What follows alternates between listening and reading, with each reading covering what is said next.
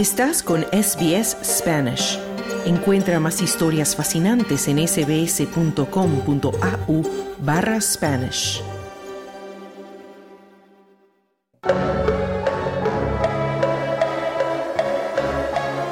Hablemos de fútbol.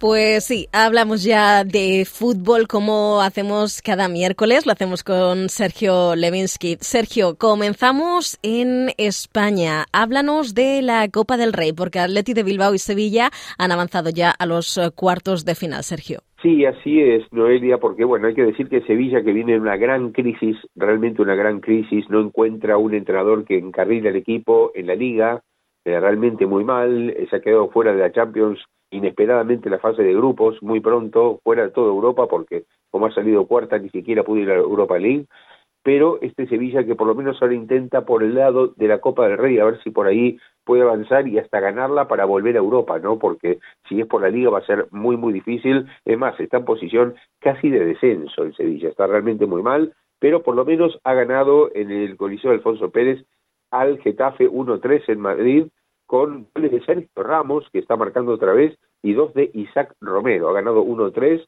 eh, había empatado Mata para el Getafe momentáneamente, pero luego el Sevilla ganó muy bien. Así que vamos a ver si ahora encarrila un poco. Hay un, hay un gran malestar allí, hay un problema serio también dirigencial, problemas entre familias con esto de el manejo de los capitales del club, así que vamos a ver si con esto encarrila la situación. Y por otro lado, el que sí anda realmente muy bien y está en una gran racha es el Athletic de Bilbao, que le ha ganado 2 a 0 al Alavés con dos goles de Villalibre, ex jugador del Alavés, por cierto, y eh, avanza también a cuartos de final, pero bueno, en una gran semana, Noelia, porque Athletic de Bilbao viene a ganar el clásico a la Real Sociedad en la Liga. Así que claro, con ese resultado más este avance a cuartos de final, un Atlético que tiene una gran tradición en Copas del Rey, por cierto, así que bueno, a ver si también se lanza por la Copa del Rey. Pero bueno, esta jornada o estos octavos de final se van a completar con dos partidos muy importantes, hay más partidos, pero los dos más importantes son los del Atlético Real Madrid. Fíjate que vuelven a enfrentarse Atlético Real Madrid después de lo que días pasados ocurrió en la Supercopa de, de España, ¿no? En Arabia Saudita, donde ganó el Real Madrid 5-3 en el alargue, un partido que terminó 3-3 en los 90 minutos, realmente impresionante, y que bueno, finalmente lo termina ganando Real Madrid, así que se van a volver a enfrentar ahora, pero por otro torneo, por la Copa del Rey, y a partido único en el Estadio Metropolitano, así que bueno, vamos a ver qué ocurre allí, porque hasta ahora, más allá de que Real Madrid eliminó al Atlético Madrid en, la Supercopa de España, el único partido en toda la temporada que ha perdido el Real Madrid ha sido frente al Atlético en la Liga. Así que es el único equipo que lo ha logrado vencer hasta el momento. Y el otro partido importante, parece mentira esto que voy a decir, es el partido entre Unionistas de Salamanca y Barcelona. Es importante por el Barcelona, porque el Barcelona está en un momento muy especial. Viene de perder 4 a 1 la final de la Supercopa de España frente al Real Madrid, con un baño realmente que le dio el equipo merengue al, al Barcelona, y hay una gran cantidad de cuestionamientos, no solamente a Xavi, a Xavi Hernández, al entrenador del equipo, sino también a Joan Laporta, el presidente del club. Ya se está hablando de si el Barcelona podrá seguir siendo un club de los socios o si deberá privatizar una parte del club, si deberá eh, llamar a capitales para que sean cargo de un porcentaje o la totalidad. Vamos a ver qué ocurre, pero hay más de fondo en el Barcelona. Muchos dicen que inclusive, como está dirigiendo el, Barcelona B, Rafa Márquez, el mexicano que fue compañero de Xavi Hernández como futbolista, eh, parece ser que la Porta tiene ahí eh, por lo menos una posibilidad de recurrir a Rafa Márquez y los resultados siguen siendo malos. Así que bueno, el Barcelona se juega mucho porque imagínate, Noelia, que no ganarle a Unionistas de Salamanca y quedar eliminado en esta fase de Copa del Rey, siendo el único equipo que no está entre los dos, eh, las dos máximas categorías, ¿no? El único que pasó y eliminó el Villarreal, el Unionista de Salamanca, si el Barcelona queda eliminado contra este equipo, me parece que ahí será realmente muy complicada la situación de Xavi, ¿no? Bueno, pues lo veremos. Eh, Sergio, hablamos ahora de Mourinho, que tras eh, un tiempo considerable en la Roma ha sido despedido. ¿Qué ha pasado?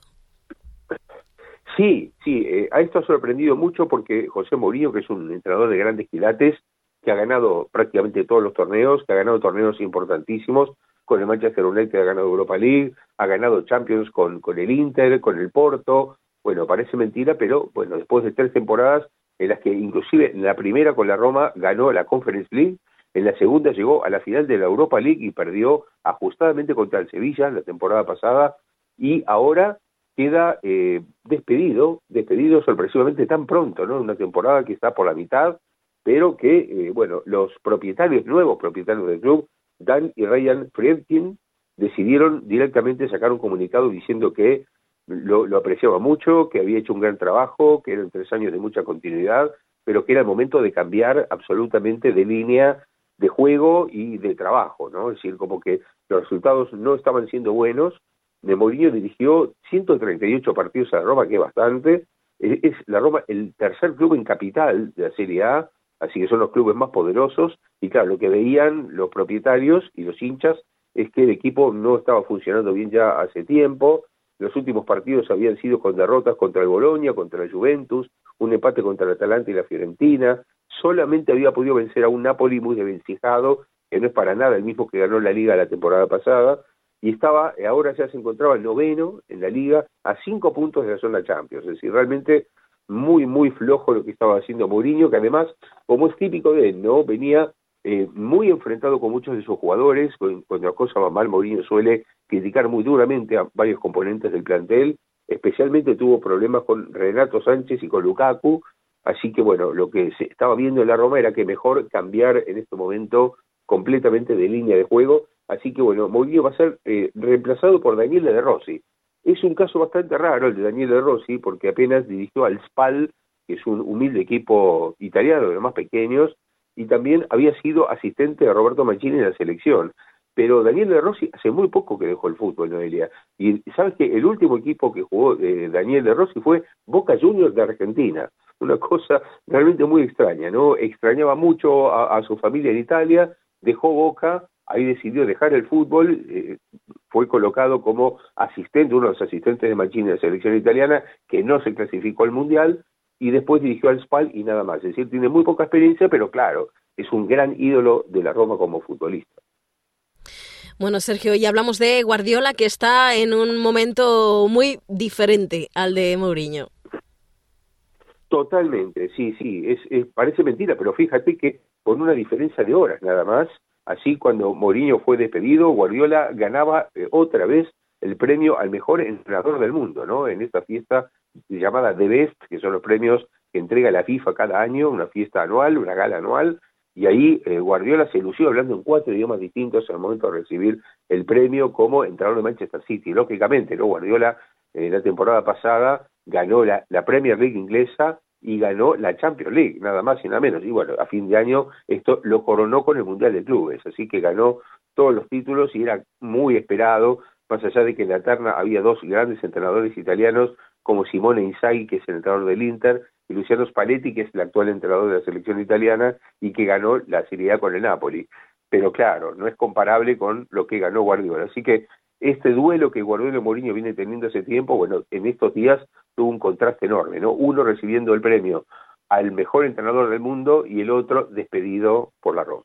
Y por último, hablamos de Arabia Saudí porque presentó un estadio más que moderno, podríamos decir. Sergio, eh, cuéntanos qué ah, características tiene este estadio para que se considere tan especial. Sí, bueno, los propios árabes dicen, eh, Noelia, que este es el estadio más moderno del mundo. Una capacidad para 45.000 personas, para 45.000 espectadores, un estadio muy, pero muy parecido al Santiago Bernabéu de fachada, pero que tiene unas características rarísimas. Una de ellos es que está construido sobre un acantilado de 200 metros. Esto es realmente increíble, ¿no?